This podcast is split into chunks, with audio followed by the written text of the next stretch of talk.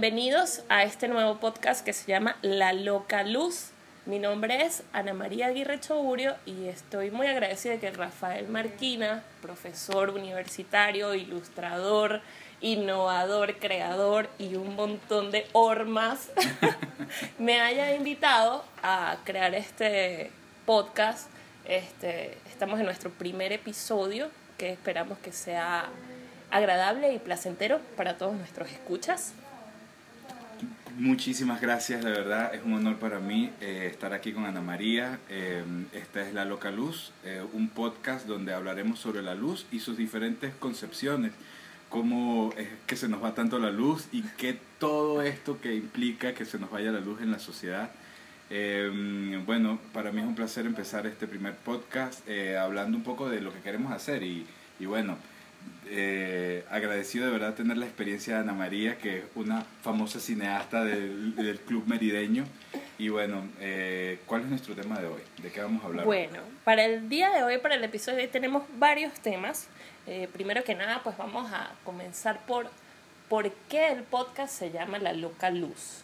Si bien somos merideños y sabemos que hay un personaje muy famoso para todo el que haya venido a Mérida, lo debe conocer, que es la Loca Luz Caraballo eh, que si bien es tradicional, nosotros estamos innovando un poco ese término de la loca luz.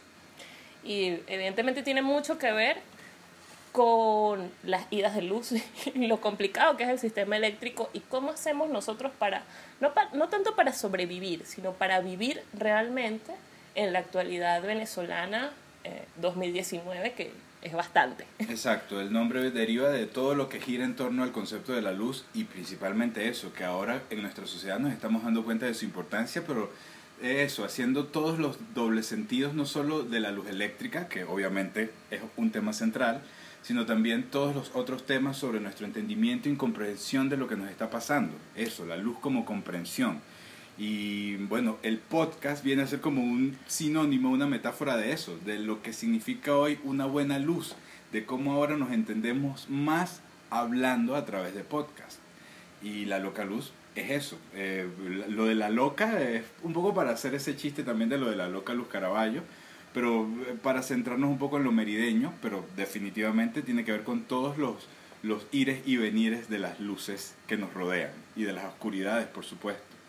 Exacto, y que si hay algo universal, sin querer ser rimbombante ni, nada de eso, pues es la luz. La luz está en todos lados y es, eh, supongo que lo primero que uno ve al nacer, aunque no lo recordemos, eh, una constante que no nos damos cuenta que está allí hasta que se nos va. Entonces, Rafa, ¿qué haces tú cuando se te va la luz? Si bien, bueno, para presentarnos un poquito más, eh, nosotros somos trabajadores del área creativa y que dependemos realmente de que haya electricidad. Si no hay electricidad no podemos hacer prácticamente nada porque trabajamos en computadoras, en tablets, en móviles, además utilizamos internet, todo este montón de cosas eh, y somos ya dependientes del sistema eléctrico. Entonces, eh, para quienes nos estén escuchando, no sé si saben, que por lo menos en Mérida normalmente se va la luz cuatro horas diarias fácilmente, sin previo aviso, sin cronogramas, aunque hayan unos cronogramas por allí. Entonces. Cuando preguntas qué es lo primero que uno hace cuando se va la luz, yo obviamente trato de controlarme porque el primer impulso es maldecir. El mío siempre es un sonoro coño de la madre. Sí, sí, lo primero es maldecir, mandar a la mierda todo. Con el tiempo nos, nos hemos vuelto expertos en, en, en tratar de controlar esa ira que nos puede dar y ahí empezamos a producir nuevas variables de qué hacer. Por ejemplo, yo trato de como calmarme, pero de una vez sé que debo pasar a mi modo B, al modo que no hay luz. ¿Qué puedo producir cuando no hay luz? Puedo, puedo lavar, puedo limpiar, eh, hacer cosas del hogar, que sé que está, tengo represadas y que ese es el momento de hacerlas. Pero de alguna manera sí siento que que es como una especie de látigo que te hace ir por un lado que tú no estabas planeando ir. Y que tú estás adaptando y sacando la mejor situación posible, un poco por esto de no perder la cordura, pero sí de alguna manera afecta y sobre todo eso que dices, como uno está trabajando con cuestiones electrónicas, con cuestiones de, tiempo real en el que tienes que responder cosas, siempre afecta mucho más allá de lo que ciertos análisis socioculturales hacen, que simplemente a través de la producción del sector comercial y de que si puede o no puede vender, obviamente se nos afecta, pero nos afecta también el otro, el, el, el, de la relación humana y sobre todo eso que decía, nosotros nos basamos mucho en la conversación como modo de trabajo y como modo de dar luz, conversar con la gente, echar historias, ver el feedback que esas historias producen en la audiencia. Y cuando eso se nos va, se nos va un poco ese hilo. Y hay que saberlo agarrar. Yo siempre me he preguntado, ¿cómo haces tú para agarrar el hilo? Porque a mí me cuesta. Mira, eh, yo debo decir, eh, primero, eh, que toda esta locura de la luz me ha enseñado a no procrastinar. Eso de que, mira, eh, conchale, sí, me llegó esto, tengo que hacer esto, ah, bueno, lo hago en la noche. No, olvídalo, mamita. O sea, te toca de una vez sentarte porque no sabes qué viene después. O sea, planificar para mí es algo que si bien no hacía antes tan, tan consecuentemente, eh, actualmente, eh, ahorita eso me implica tener, si hago planificación, o realmente cuando la hago, eh, tengo que tener plan A, B, C y D. Porque entonces puedo sustituir tareas, pero algunas también requieren luz, requieren de otras personas que también hacen sus cosas y qué sé yo. Entonces todo se vuelve como un caos. Pero hace poco estaba leyendo sobre un concepto que se llama entropía.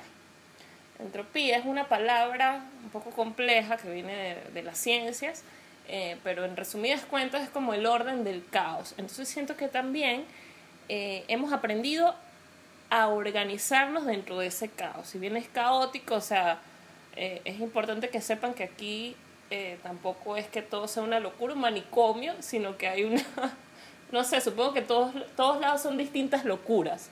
Yo siento que hemos logrado tener un cierto orden, hay una cierta civilidad este, que se ha organizado instintivamente. Incluso Este- de- de- de- desde ese punto de vista de, de lo que ha surgido naturalmente en la sociedad, como todo el mundo de alguna manera sabe que al otro se le pudo haber ido la luz, ya, ya nos hemos ido adaptando a otra forma de acuerdos en la que uno es mucho más flexible con las cosas, Sí. es mucho más capaz de comprender eh, lo que le pudo haber pasado al otro. Mm, ah, quizás los que estamos aquí o los que sabemos de la situación de Venezuela, de Mérida, del occidente, pueden tener un poco más de afinidad. Quizás a veces los clientes en el extranjero no lo pueden comprender, no pueden comprender cómo se puede perder por días. Pero en esa otra alteración, de, de, de- en esa otra opción que te pone la vida, eh, en ese plan B, C y D, uno ha aprendido como a entender que los demás tienen eso también, un plan B, C y D, eh, sin ir muy lejos, cuando tienes que realizar pagos, que, que no hay banco para pagar por transferencia y todas esas cosas, eh, por lo general las personas que están recibiendo, esperando ese pago, no son ya tan dramáticamente extremas como antes. Eh, sí hay algo ahí que se ha aprendido a balancear, pero de, de cualquier manera se transforma en, en una tranca para todos los involucrados y sí es como ir caminando sobre, sobre arenas movedizas, porque Sí, nunca es, sabes qué va a es- pasar. es la, la sensación de, de que no existe la certeza, fíjate. Ajá.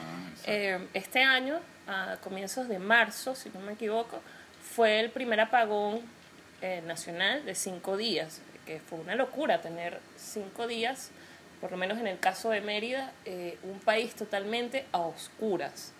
Eh, yo particularmente entre de las muchas cosas que pensé durante esos cinco días y cinco noches, con ese drama bíblico que tiene la frase, eh, es que no me había dado cuenta de lo mucho que me importaba ver un cielo en la noche de color naranja por, el luz de la, por las luces de la calle.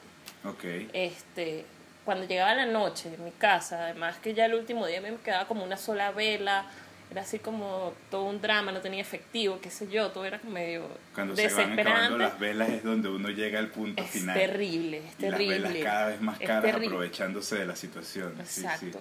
Ver el cielo totalmente negro, o sea que, es que si bien nosotros aquí no vemos el horizonte, sino vemos montañas hacia todos lados, siempre ves una diferencia en la noche entre la montaña que es una sombra y el cielo de alguna manera tiene luz, o sea, a pesar de la hora del- de la noche o de la madrugada que sea. Y cuando llegó la luz me di cuenta de eso en las noches, que el cielo eh, nocturno es naranja, tiene un color naranja que no me había fijado si no hubiese sido por esa falta de luz de esos cinco días. Ahora, este... Y no solo es la falta de luz, sino también que la falta de luz lleva a una falta de actividad en la Claro. calle, que es esa otra luz, la luz, Exacto. la luz simbólica, la metáfora de la luz. Es el que movimiento, estemos activos, el que es- estemos viendo cosas. De Exacto. hecho, una de las cosas que, que quisiera como centrar del programa es que si bien nuestra, nuestro objetivo es definir la luz, lo hacemos por una necesidad, creo que todos tenemos una necesidad natural de ver. La luz es aquello que te permite ver. Exacto. Y al ver somos capaces de comprender una serie de sucesos, adaptarlos al cuerpo coherente de pensamientos y acciones y vemos, y entonces con esa pulsación básica del pensamiento, muchas veces eh, al, cuando se nos va la luz eléctrica nos confundimos en esa percepción. Eso que acabas de decir de lo de la luz y lo de la calle, lo de que tanta gente hay, que tanta gente es feliz, que tanta gente está maltripeando. Eh, esa percepción de poder ver, pues se nos va porque no estamos en una comunicación constante con la gente, porque la luz va con eso, va añadida a eso. Entonces no es solo la luz eléctrica, sino todas esas posibilidades que la luz nos permite para poder ver, que, que es lo que al final todos queremos, queremos ver. Si no hay luz, no vemos. Exactamente. ¿Cómo, vemos, ¿Cómo hacemos para ver? Incluso cuando nos quitan esa luz. ¿Cuál es la luz que no nos han quitado? ¿Cuál es la luz que no te han quitado todavía? ¿Qué es lo que no te Este- pueden quitar? Las ganas de echar cuentos. Las ganas de echar cuentos, ese, ese es el... Realmente, de, de conocer em, al otro y de echar cuentos. Fíjate, yo em, tengo siempre como un dilema. Cuando a mí la gente me pregunta qué hago yo, o, o cuando me van a presentar, Ajá, en el ¿qué haces caso, tú? ¿Qué haces tú? em, siempre es como, eh, bueno, Ana María es, ¿sabes? Y la gente duda. Entonces, yo realmente me presento como que cuando me preguntan, ¿qué haces tú? Bueno, yo debo decir que yo hago lo que me da la gana. Ajá. realmente y he logrado eh, hacer una vida profesional haciendo lo que me da la gana. Y esto es eh, involucrarme en las narraciones eh, de distintas formas, bien sea a través del cine, del audiovisual, eh, de la radio, de la escritura, es, de la fotografía, de la poesía, un montón de cosas. Y bueno, siempre he podido como eh, monetizar, que es una palabra que está de moda, eh, a través de eso. Entonces, todo esto viene porque mi luz interior eh, realmente siempre ha sido eh, conocer al otro de una manera más abajo de la superficie, transmutar eso y poder contarlo que llegue a la mayor cantidad de personas posible. Y Eso así es. emanas luz, aunque no haya Sí, luz en así tener que volver al papel y lápiz. Así tenemos que volver al papel y lápiz y esas ganas de conversar pues de alguna manera iluminan no solo nuestra vida sino la vida de las personas a las que esas historias les parecen relevantes. Las narraciones son luz. Y eso es Exacto. una de las cosas que nos, que nos une en, en- en echar cuentos en este podcast. Porque así eh, la, la gente se sigue conociendo y uno y eso. Y, y ya hoy en día cuando decías eso de, de- de que yo hago lo que me dé la gana, de alguna manera estás... eh, Esa es mi, mi espinita millennial. y no, y de alguna manera estás definiendo lo que es la luz en una persona. Es tener la capacidad de ser tan libre como para hacer lo que te llena. Exacto. Y, que viviendo en, en un país eh, de un régimen totalitario Para, para hacer... eh, eh, que te quieres llevar por un solo carril, eh, pues ya hacer lo que te dé la gana es bastante. Sí, es ya sí. ganancia. Es una ganancia. eh, la- eh, por eso vemos el podcast como una de las herramientas que tenemos ahora los ciudadanos de estas eras para poder combatir un poco estos totalitarismos, porque de alguna Sí. manera no van a poder vencer una conversación natural con los errores y aciertos que ella Sí. pueda tener. Fíjate que, que- y entrando ya al segundo tema eh, de por qué un podcast, eh, pues pensaba eso, yo, yo he intentado muchas cosas o he hecho muchas cosas en, en la vida, este, cine, audiovisual, eh, radio, qué sé yo, y siento que el podcast, y que ahora en la actualidad en Venezuela sobre todo, se está uniendo, hay como una gran ola, perdón, en la que nos estamos uniendo nosotros de podcast, creo que tiene que ver mucho con eso, con que hay una camisa de fuerza que se ha querido imponer, este, que a través de los medios tradicionales, eh, pues no te permiten decir un montón de cosas. Yo intenté eh, trabajar en la radio y mm, fue muy buena experiencia, eh, realmente. Pero la cantidad de cosas que no puedes decir, la cantidad de temas que no puedes tocar, porque hay una censura a través de una ley, pues es te dificulta terrible. Por eso yo admiro mucho a todas las personas que trabajan en radio en la actualidad y que siguen ahí echándole pichón. Yo particularmente no sirvo para esa, para esa pelea y por eso creo que el podcast es como lo más natural para mí, eh, porque puedo decir lo que sea, tanto en, en forma como en contenido. Entonces también siento que esa es una de las razones por la, por la cual los podcasts están surgiendo como con tanta fuerza, sobre todo en Venezuela. Incluso fíjate que viene a ser un sustituto, y hablo un poco de, la rama de donde, de donde venimos, de donde vengo específicamente, que los profesores, especialmente los profesores universitarios, han, antiguamente eran considerados eso, los símbolos de una conversación libre en la cual se ponían a prueba las ideas más vanguardistas de una, de una sociedad, de una época, pero con el tiempo eh, se fue cayendo en lo mismo. Un salón de clases se empezó a transformar en, una, en un claustro de una cantidad de leyes y una cantidad de normas que impedían una comunicación fluida. Con el solo hecho de que durara un tiempo específico y que al final cuando la conversación estaba poniéndose buena, se acababa la hora de clase, se tenía que ir todo el mundo y se cortaba de manera antinatural el inicio la, o la gestación de una conversación. Ya por ahí, con, el, con, con, la aparición de las redes y de, la, y de las comunicaciones digitales, se fue quedando obsoleto el salón de clase. Ya tú sabías que ahí no había la mayor conversación posible, porque no había esa libertad de, de, los comentarios, de escucharlo cuando tú querías, de pausarlo cuando tú querías y de poder continuar la idea con otras personas en otro sitio o en otro ambiente. Por eso siento que el podcast viene a, traer eso, una, una, un legado histórico de la evolución de una conversación hasta el punto de volverla eh, capaz de, de, nutrir a las personas que están en la era digital. Eh, y, y, en eso estamos tratando de montarnos, en ese caballo estamos tratando de, de cabalgar. Bueno, sin saber si es un caballo, una vaca, un burro. estamos ahí, todavía eh, tratando de entenderlo, ¿no? Ajá. Pero bueno, no todo hay que entenderlo para unirse a él. ¿no? Y eso es, es como, el, como el amor. El podcast del amor. La luz es el amor. No es, no es casual que la luz sea siempre Totalmente. asociado, de, sobre todo en los ámbitos religiosos, con el amor. Totalmente. Y, y con el no, y también desde las ciencias, porque la luz como fenómeno físico, Ajá. además tiene este comportamiento de ondas y de partículas, no es una cosa que está ahí fija, este, y que la luz, eh, que me parece de todos los elementos eh, que, que he estudiado, pues incluso a través del cine, pues es de los más fascinantes este, por su manera de representar. O sea, la fotografía, cuando yo entré a estudiar cine, porque no sabía que era una fotografía, entonces es como foto es igual a luz, grafía, dibujo. Entonces, fotografía es el dibujo de la luz. Y es como, wow. Entonces, cuando empecé a trabajar con películas, porque soy de esa época, este, me parecía muy loco entender el fenómeno, el fenómeno químico eh, y físico de, de una impresión este, con luz, con una cosa que tú no puedes tocar y que se transforma en algo tangible, en Exacto. algo sólido. Sí, desde el punto de vista filosófico, la luz es la acción más pura.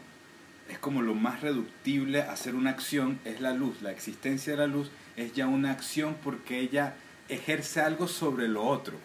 Y eso es un poco a lo que, a lo que vamos con el podcast. Es tratar de ejercer una fuerza sobre lo otro para que ella adquiera su color. El, la luz revela el color de las cosas, la diferencia de las cosas. La luz permite que las cosas sean lo que son. Exactamente. Eh, eh, nos, le da como consistencia en el mundo de la visión y eso, desde, el, desde lo filosófico hasta lo práctico, lleva esa misma corriente. Filosofando sobre esto, entonces fíjate esta cosa tan fascinante, cuando uno proyecta la luz sobre un objeto, eh, se produce una sombra, un espacio negativo, ¿no? Entonces, indudablemente, donde hay luz, siempre va a haber sombra. Sí. Es como algo que tiene que ocurrir. Eh, bueno. En nuestro caso creo que es al inverso, hay demasiada sombra y por eso surgimos Somos nosotros como- como, una necesidad natural de, de, de, de balancear. Eh, Somos una eh, Exacto. por eso decía, decíamos lo de los podcasts de todas estas personas que admiramos y seguimos y aprendimos de ellos. Nanutria, eh, los muchachos de los podcasts, todos los hijos de Chatén, la Vero Gómez, la gente de la radio, el profesor Briseño, estas personas que son como nuestra inspiración y nuestros precedentes, nos damos cuenta de eso, de que ellos están siguiendo ese legado de, de- de dejar de balancear y todos lo están tratando de hacer. A la Exacto. caída del periodismo, pues la oscuridad sube demasiado.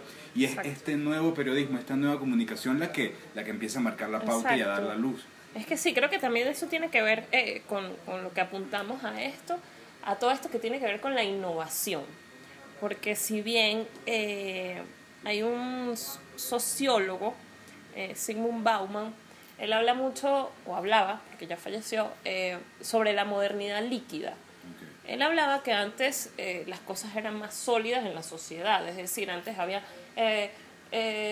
no sé, cinco razas, tres clases sociales, dos maneras de comunicarse, qué sé yo, el teléfono y las cartas. Vamos a, a decir Todo eso. era más fácil de definir y de conocer. de definir. sí. Pero ahora estamos viviendo una cosa en que todo se transforma exponencialmente, la velocidad de transformación es exponencial. Entonces, los podcasts incluso pasan a ser una cosa ahí como una fusión entre periodismo, eh, comunicación, hay como Opinión personal. humor, hay un montón de cosas allí, eh, pero creo que una de las cosas más importantes es, es la pertinencia, lo pertinente de los temas que se toquen, eh, que además, gracias al, fenómeno de la globalización a través del Internet, nos damos cuenta que las, tal vez las mismas preocupaciones, las mismas dudas, las mismas inquietudes que tenga yo, eh, Mérida, Venezuela, a las 6 de la tarde, sin luz, eh, las puede tener un japonés eh, que de repente esté viajando por el mundo y tenga, qué sé yo, otro tipo de vida totalmente distinto al mío, pero que tal vez en esa conexión humana tenga esas mismas dudas. Y esta conexión se da un poco por las mismas características que el podcast ofrece, que no te va a cortar de repente la conversación, que se puede extender lo que la conversación misma diga, eh, los temas no están censurados más que por la misma validación que las personas que están hablando son capaces de darle. Y ahí tú eres capaz de entender tanto el error como el acierto de una opinión. En, en los sistemas anteriores se, se, se ponía a una persona como el líder de la opinión y tú te tenías que ajustar de alguna manera a eso.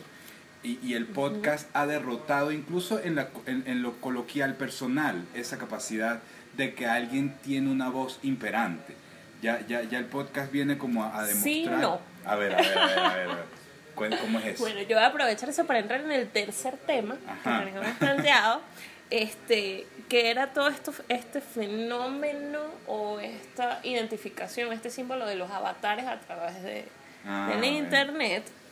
Eh, Porque si seguimos por ese camino exacto, llegamos a la personalidad que se forma al entrar en ese ambiente, en el ambiente o sea, digital puro. Pienso, eh, por lo menos, mi, mi red social, la que yo más utilizo, creo que la única, es Twitter. En Twitter pasa algo porque eh, es un espacio donde escribes este, en pocos caracteres, ideas y qué sé yo. Y es la que más utilizo porque me parece que es como la más honesta y donde debates como, como más, debates más de tú, de, de tú a tú eh, con otras personas independientemente de quién sea. Eh, y eso eh, genera una cosa, un acercamiento personal al otro, independientemente de quién sea. Siento que baja los ídolos, ¿no? Los baja, baja Sí. los dioses del Olimpo. Sí, sí. Pero también en esa bajada de los dioses del Olimpo eh, hay muchos tirapiedras. Claro, entonces exacto. Entonces pasa mucho, siento que también, eh, particularmente en esa red, hay mucha luz y mucha oscuridad. Eh, porque hay como esta cosa, estos, estos avatares, como salirte de la imagen que han creado los demás de ti puede ser riesgoso para, Exacto. para quien lo haga, para quien se enfrente a eso. Muchas personas, de hecho, que los que opinan del mundo político muy tajantemente, terminan haciéndose una personalidad alterna en la que no identifiquen quiénes Sí. son ellos de verdad para poder hablar con la mayor libertad posible. Pero a otras Exacto. personas esa jugada no les conviene. Exacto. Y pasa mucho, y eso, eso me preocupa, porque entonces, hablando de la luz, que es una onda, es- y también se comporta como partículas y qué sé yo, eh, existe otro eje en el que nos desplazamos y que es ineludible, que es el tiempo. Exacto. Entonces, el tiempo eh, la asociación de impl- implica siempre transformación. Entonces, ¿qué pasa? Eh, por lo menos en la red social Twitter, eh, cuando las personas se salen de su avatar, incluso el hecho de tú cambiar opinión porque tú te hayas transformado, es riesgoso, si tú, sobre todo si eres una persona de carácter débil, si no puedes literalmente aguantar la pela, a decir, hablemos de política, si eras chavista y de repente te volviste opositor, eh, por favor vengan más. Sí, sí, sí. Este, Pero eso también eso... eh, pasa que la gente nunca te va a dejar de recriminar eso. Eso hace que uno piense Pero más entonces, lo que hace. yo siento que eso nos lleva a una polarización, hablando de esto y ya de lleno, pues, de la política, eh, en que mucha gente que de repente lo esté dudando porque está consciente de su realidad, eh, diga, no vale, yo prefiero agarrar mi lengüita, la enrollo y me la meto en el orto y sigo por mi lado para que no me caiga toda esta avalancha a enjuiciarme. Ahí entran muchas cosas, allí entra el fenómeno de la culpa que nosotros como herederos de la tradición judeocristiana la tenemos así encima y que es muy difícil deslastrarnos de ella, que eso es total Que a uno le, oscuridad. duele, a uno le duele herir a alguien con su opinión y entonces Sí. por eso te la guardas. O no, o, o eso, cargar con la culpa, porque entonces nosotros como sociedad, eh, sobre todo me parece en la venezolana, que es en la que me desenvuelvo, eh, a la gente le, cuenta, le cuesta mucho separar eh, lo que es la culpa de la responsabilidad, Ah. que son dos cosas distintas. o sea, la culpa, eso lo podemos dejar para Ese- el próximo podcast. próximo episodio. Eh, pero sí, que tiene que ver eh, eh, con el lenguaje, porque además eh, hay un filósofo, no recuerdo ahorita el nombre, lo buscaremos para el próximo podcast también, que dice que todos los problemas de la sociedad humana son por culpa del lenguaje. Porque el lenguaje es la manera en que tú y yo nos entendemos y llegamos a concesiones sobre ciertas cosas, pero no todos tenemos la misma definición de esas ciertas cosas. Por eso creo que el podcast está ayudando a que, esa, eh, a que ese terreno sea cada vez más comprensible, más comprendido por, por la mayoría, porque el podcast es una conversación masiva, pero sigue siendo una conversación. Exacto. Sigue habiendo una retroalimentación en esos términos que tú lo acabas de decir, en que uno no es simplemente un actor político o una estrella de cine que emana un discurso y tú verás si a la gente le gusta o no. Ya ese rol cambió y entonces tú puedes decir algo, incluso las estrellas de cine, los políticos, Trump y los grandes dignatarios, dicen cosas por las cuales luego son juzgados de una manera en que antes no se podía, porque no tenías los medios para poder decir una opinión, no, no, no, no, no, podías formar un criterio tan amplio como, y no tenías las posibilidades técnicas para poder decir, mira, a mí me parece que esto es una cagada, que esto que hiciste no vale, que tú eres un mal alcalde, que actuaste mal. Ahora eso tiene una mayor retribución tanto en la persona como en, la, en todo, en el producto, Claro. en la sociedad. Pero eso también genera en que nosotros seamos eh, como usuarios, y bueno, como venezolanos, perdón, yo lo veo así, em, conejillos de India. Sí, sí, sí. Eh, nosotros somos, eh, yo creo que más los venezolanos, y bueno, yo porque vivo en Venezuela, tú también, eh, somos conejillos de indias de experimentos sociales. Con el gorrito de papel aluminio me lo pongo, pero sí siento que hay como mucho de, vamos a ver cómo se comporta la gente bajo esto. Ujú. Creo que el fenómeno del apagón, eh, no sé por qué le digo fenómeno, pero bueno, lo que sucedió, eh, hay, hay mucho de todo, no todo es eh, dejadez, no todo es, ay no, porque es que esa gente no compró las turbinas cuando era, no, no, no. Hay maldad directa. Hay, claro. más que maldad, es perversión. Sí, Hay sí. un fenómeno de perversidad eh, Marqués de Sade que está allí. Claro. Este, y que tiene que ver con, con empujarte a los límites eh, como ser humano eh, para ver si tú te mantienes en tus cabales o si te transformas. Y creo que ese es como el lado oscuro de toda esta corriente del hombre nuevo que se ha venido construyendo desde la izquierda desde hace varias décadas. Pues. Pero bueno, ese Y ese, tema es el, poli- y ese es el fenómeno real de por qué la gente se está yendo, porque para muchos les, les cuesta mantener la cordura en ese... Claro. A, a todos nos cuesta Sí. mantener la cordura. Algunos tenemos Sí. algunas cartas de suerte que Sí. nos han permitido mantener, pero es suerte o- o, son circunstancias que uno no controla realmente que hacen que uno pueda seguir parado aquí. Pero, pero... eh, Sí, pero fíjate que entonces todo eso lo que hace es cerrarte la perspectiva, Ajá. quitarte luz, Quitarte luz, ve- Quitarte- hacer que veas menos. hacer que puedas planificar más, que puedas mirar al horizonte, que puedas decir, bueno, yo en 10 años voy a tal, porque creo que en mi caso mi planificación es, bueno, si este mes me va bien, Ajá, ajá. este, me voy a dar un lujo y me voy a comprar una pintura de uñas, Ah. ¿sabes? Y es como, wow, y bueno, la pintura de uñas me voy a andar un año completo con las uñas del mismo color. esperando para comprarme una hamburguesa. Exacto, Sueño o sea, con la hamburguesa. Una cosa así, o sea, mi, mi planificación es eso. De repente, ¡ah! uy, no, me dio un antojo y me compré una pizza y le pedí que, le, le pedí que me pusiera doble de salchichón y wow, el lujo. Pues. O sea, pero yo no puedo planificar eh, como clase media ahí aruñándome, porque sí, yo debo decir que yo soy clase media aruñándome. Este.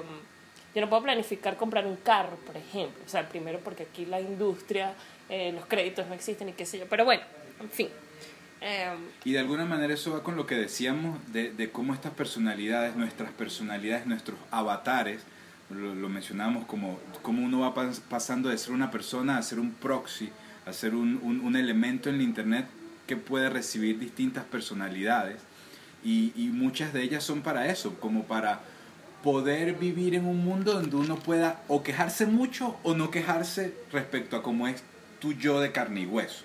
Por ejemplo, he conocido muchas personas que usan sus avatares, su, su, su cuenta en Twitter, su cuenta en Facebook, para a través de eso quejarse lo que no son capaces de quejarse en la vida real, o lo contrario, o personas que se quejan muchísimo en la vida real y que para las redes usan un escape, un- una bajada, un, un amor y paz, y colores, y, y- y iluminación, que es otro de los lados de la luz, la iluminación budista, exacto. la que comprende el sufrimiento. ¿Qué es lo más raro que te ha pasado a ti en internet, Rafa?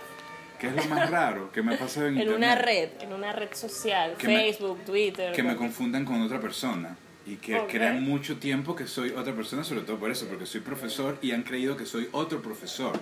Ok. Y, y bueno, obviamente las primeras veces no, no es algo que me pase poco, me pasa bastante, Pero te confunden con un profesor con de tu otros profesores de la ULA que, que, que- que tienen el, comparten el nombre. ajá, pues. que o compartimos el nombre o el apellido nada más, Ajá. o simplemente yo a veces no sé por qué, pero lo raro es que me confunden y, y, y lo raro es que yo- a mí me gusta seguir interpretando el otro rol hasta que la otra persona se dé cuenta. Te pones esa Hasta- máscara. a- te a ver, pones- hasta, hasta cuándo puedo seguir aparentando lo que esa persona quiere y, de- y bueno, lo raro es luego explicarle a la persona, ah, no, yo no soy.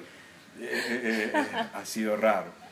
Eh, ¿Qué otra cosa puede pasar raro? Mm, las cosas raras que ocurren cuando, cuando, cuando se va la luz y vuelve. Vuelve luego de mucho tiempo y uno siente que algo pasó en el mundo, que todas las cosas que pasaron en el mundo se congelaron en tu timeline y, y- y quedaron ahí como, esas son cosas raras de la distorsión del tiempo que creo que nos ocasiona que se vaya Sí. la luz. Sí, porque que hay un rompimiento de esa onda, de esa continuidad Hoy que en genera día- la luz y el tiempo. Hoy en día tú necesitas saber noticias al día. Saber una noticia del día para otro es muy... Pero, pero es un rompimiento raro, porque no es una pausa. Ujú, no Yo una me siento pausa. como cuando Fry de Futurama No se pausa, descongela y, ¿sabes? Está como en este mundo nuevo que tiene, o sea, que es como, sí, es como un estado ahí todo extraño. Yo hace unos días comentaba con un amigo, le decía que era muy loco porque tú te das cuenta con tus amigos de afuera, porque además todos tenemos por lo menos, no sé, la mitad de nuestros amigos Sí, afuera, más que más. si no son más, eh, y en el exterior, y estamos en constante comunicación además.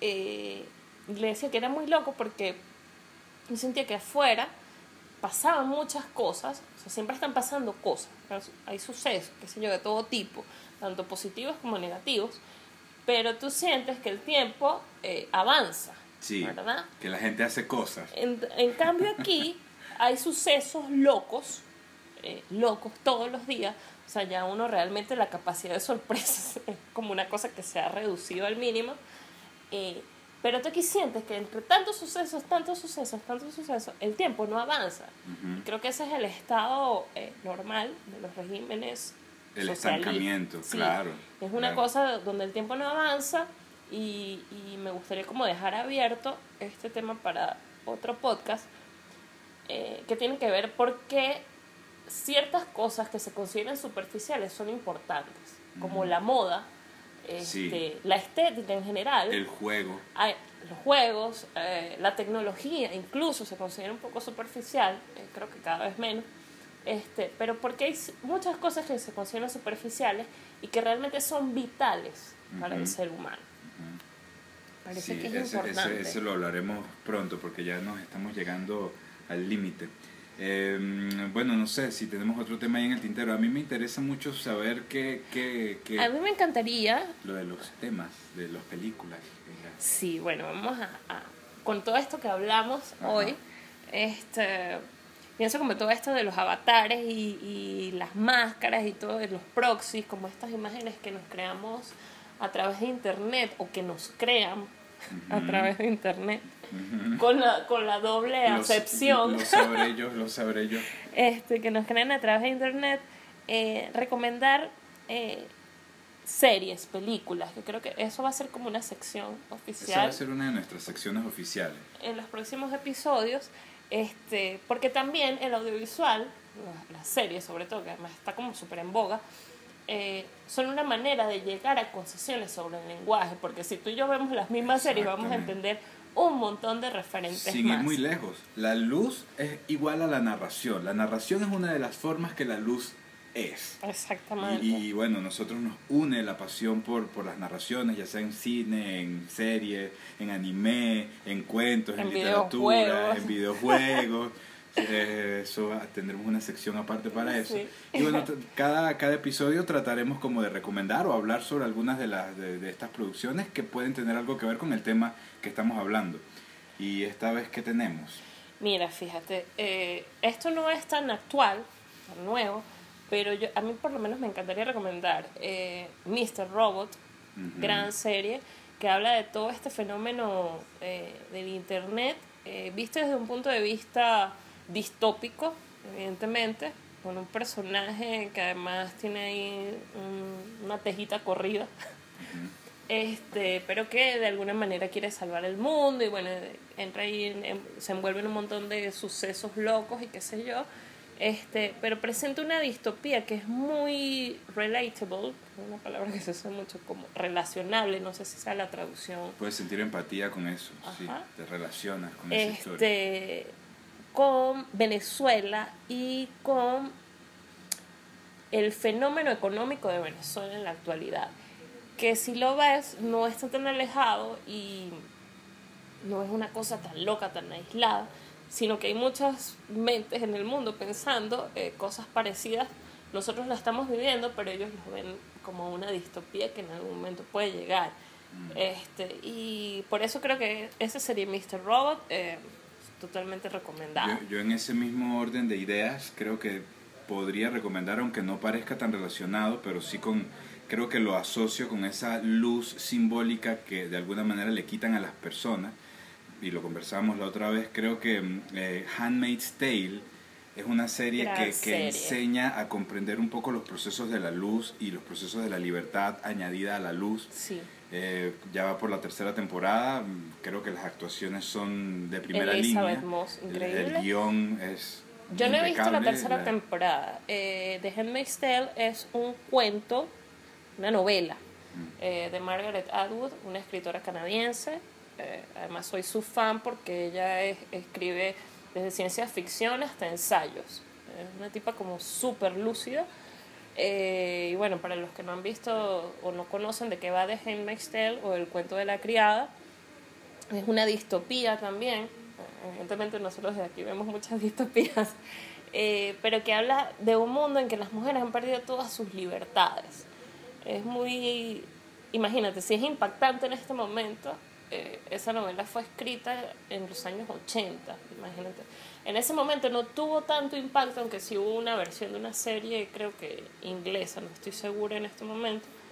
Em, pero que trata un tema, eh, este tema de la libertad femenina, además de un mundo donde eh, las mujeres no pueden tener hijos y es como todo un cuento ahí, una esclavización a través de eso. Este, Al principio yo sentí que la vendían como eso, como una lucha feminista o femenina por lograr derechos, pero luego de digerir la serie Ah, Es- hay muchas es- más es- cosas allí. es mucho más, es la libertad humana en general y cómo tanto hombres como mujeres sufren de cualquier tipo de opresión Sí. que se imponga sobre esos roles. Y, Sí. y- y algunos pues, acompañan y otros no acompañan esos movimientos, pero de alguna manera siempre va como unido a una necesidad de totalitarismo estatal o gubernamental para poder implementar ideas tan radicales y que van en contra de casi todas las luces. Yo eso lo llamo el caciqueo, para mí eso. Eh, eh, es el caciqueo. caciqueo, siempre va a ser el chivo que más mea y por Eh. eso necesitamos el estatus. Ojo, yo no soy malbañada hippie come flor, así que ay, todos tenemos los mismos derechos. No, yo creo mucho en la diversidad eh, y en la equidad, no necesariamente en, en la lucha progre de la igualdad. La Igualdad, Que de, creo que igualdad de un- oportunidades más no de resultados. Sí, es pero eso es una cosa ahí muy complicada y que hay que definir mucho Sí. porque entonces pueden pasar cosas como las que vivimos, donde supuestamente hay una igualdad y es totalmente lo contrario, pero que a través del lenguaje y del discurso eh, Mm. se pierde mucho, sobre todo en los simplismos y en los reduccionismos. Por ejemplo, un- la palabra igualdad ha sido una de las que más ha sido eh, oscurecida por los procesos de diálogo. Ultrajada. Ultrajada por los procesos de diálogo erróneo que Sí. siempre han sido llevados a cabo por políticos, religiosos, que usan la palabra igualdad para, no- para lo contrario prácticamente. Exacto, exacto. Mm, eh, y, y entonces ahí es donde el podcast puede intervenir para la, para la actualización de estos lenguajes que estamos usando al referirnos a, a las cosas y no lanzar la banderita de igualdad como que fuera una panacea de, de soluciones, sino para analizarla en, el, en su justa medida. No toda igualdad es buena, las diferencias son muy buenas. Es que las diferencias, al igual que la sombra, más que buenas o malas, que ese es un- otro tema para otro episodio, eh, son necesarias. Son necesarias porque somos humanos. Y bueno, creo que sería interesante que las personas que nos escuchen eh, nos dijeran a través de los comentarios o de Twitter, de cualquier red social que utilicen, este, utilizando el hashtag de la loca luz, qué significa para ellos la luz y qué significa la igualdad. Exactamente. Como desde una visión muy personal, más allá de lo que pueda decir Wikipedia o cualquier otra cosa, ¿qué significa para ustedes la luz y qué significa la igualdad? para seguir conversando y actualizando estos términos. Eh, y también nos gustaría que en sus comentarios con el hashtag eh, La Loca Luz nos comenten películas, series, videojuegos que hablen o, de la luz como tema central o de la comunicación y de los procesos de comunicación del lenguaje. Por cierto, ahorita eh, recuerdo eh, una película también medio viejita, pero que creo que tiene mucho que ver con esto y que me marcó en algún momento. Fue como la primera piedra que ahora deriva en este podcast, que es la película esta con Robin Williams, Good Morning Vietnam. Que, Guau. él, que él era un, un locutor de radio Sí. en Vietnam. Yo debo admitir que yo solo recuerdo lo de Good Morning Vietnam. Eh, era- eh, porque se convirtió en un meme de la época. Claro, Él era como cine un, millonario un adelante. soldado que no sabía usar eh, balas, pero que lo ponen a, a- ahí en la radio del, del, de- del Vietnam y él se transforma pues en una luz no solo para los de su tropa, sino para todos los de la sociedad Claro. y, y es una pieza fundamental en, en desenrollar el sufrimiento que tenía la gente en esa época. Y, y bueno, ese es Voy una- a, voy a tener que revisarlo nuevamente. Bueno. Entonces, buenísimo ha sido esta conversación. Nos pasamos un ratico del tiempo que teníamos estipulado, este, pero ha sido genial. Y bueno, esperamos los comentarios de todos los que nos escuchen a través de las redes sociales. Por ahora tenemos Twitter y bueno, los comentarios aquí en YouTube. Y estén pendientes ahí de los hashtags, que apenas estamos empezando. Exacto, por ahí dejaremos toda la información y bueno, darle las gracias por acompañarnos en esta conversación. Si llegaron hasta aquí, los amamos y gracias por permitirnos dar un poquito más de luz y los esperamos la próxima vez que nos reunamos a hablar. Exacto, el próximo episodio de La Luca Luz. Mi nombre es Ana María Aguirre Choburio. Me consiguen en las redes como arroba Lupita Ebobure. Y mi nombre es Rafael Marquina, me consiguen en las redes como Rafael Ilustra o Rafael Ilustrador. Y bueno, gracias por acompañarnos. Bueno, gracias. Chao, Chao.